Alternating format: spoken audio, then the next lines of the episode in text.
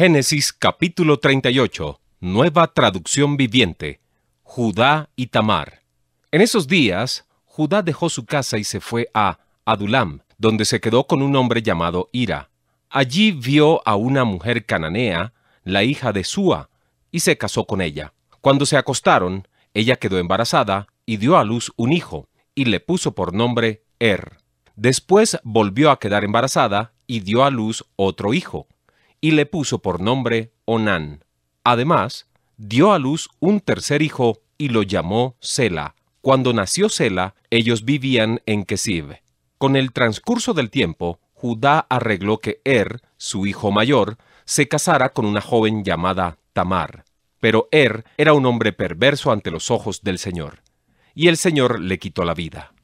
Entonces Judá dijo a Onán, hermano de Er, Cásate con Tamar, como nuestra ley exige al hermano de un hombre que haya muerto. Tú debes darle un heredero a tu hermano. Pero Onán no estaba dispuesto a tener un hijo que no fuera su propio heredero. Por eso, cada vez que tenía relaciones sexuales con la mujer de su hermano, derramaba el semen en el suelo. Esto evitaba que ella tuviera un hijo de su hermano. Así que el Señor consideró una maldad que Onán negara un hijo a su hermano muerto. Y el Señor también le quitó la vida a Onán. Entonces Judá le dijo a Tamar, su nuera, Vuelve a la casa de tus padres y permanece viuda hasta que mi hijo Sela tenga edad suficiente para casarse contigo. Pero en realidad Judá no pensaba hacerlo porque temía que Sela también muriera, igual que sus dos hermanos. Entonces Tamar regresó a vivir a la casa de sus padres.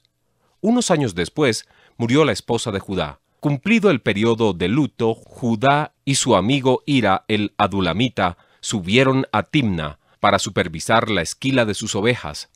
Alguien le dijo a Tamar, Mira, tu suegro sube a Timna para esquilar sus ovejas. Tamar ya sabía que Sela había crecido, pero aún no se había arreglado nada para que ella se casara con él. Así que se quitó la ropa de viuda y se cubrió con un velo para disfrazarse.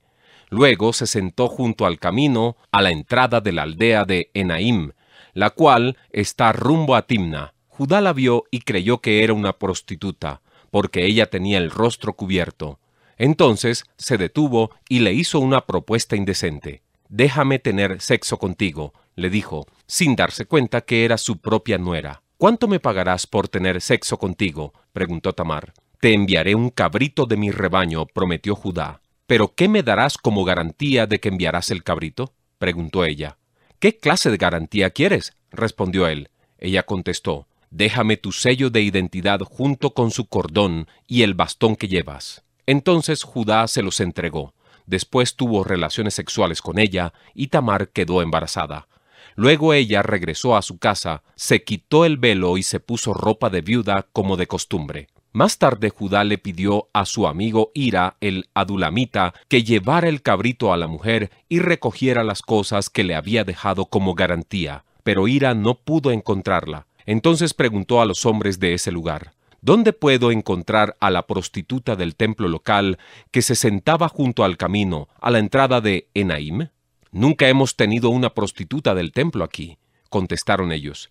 Entonces Ira regresó a donde estaba Judá y le dijo, No pude encontrarla por ninguna parte, y los hombres de la aldea afirman que nunca ha habido una prostituta del templo pagano en ese lugar. Entonces deja que se quede con las cosas que le di, dijo Judá. Envié el cabrito tal como acordamos, pero tú no pudiste encontrarla. Si regresamos a buscarla, seremos el reír del pueblo. Unos tres meses después, le dijeron a Judá, tu nuera Tamar se ha comportado como una prostituta y ahora como consecuencia está embarazada. Sáquenla y quémenla, ordenó Judá. Pero cuando la sacaban para matarla, ella envió el siguiente mensaje a su suegro. El dueño de estas cosas fue quien me dejó embarazada. Fíjese bien, ¿de quién es este sello?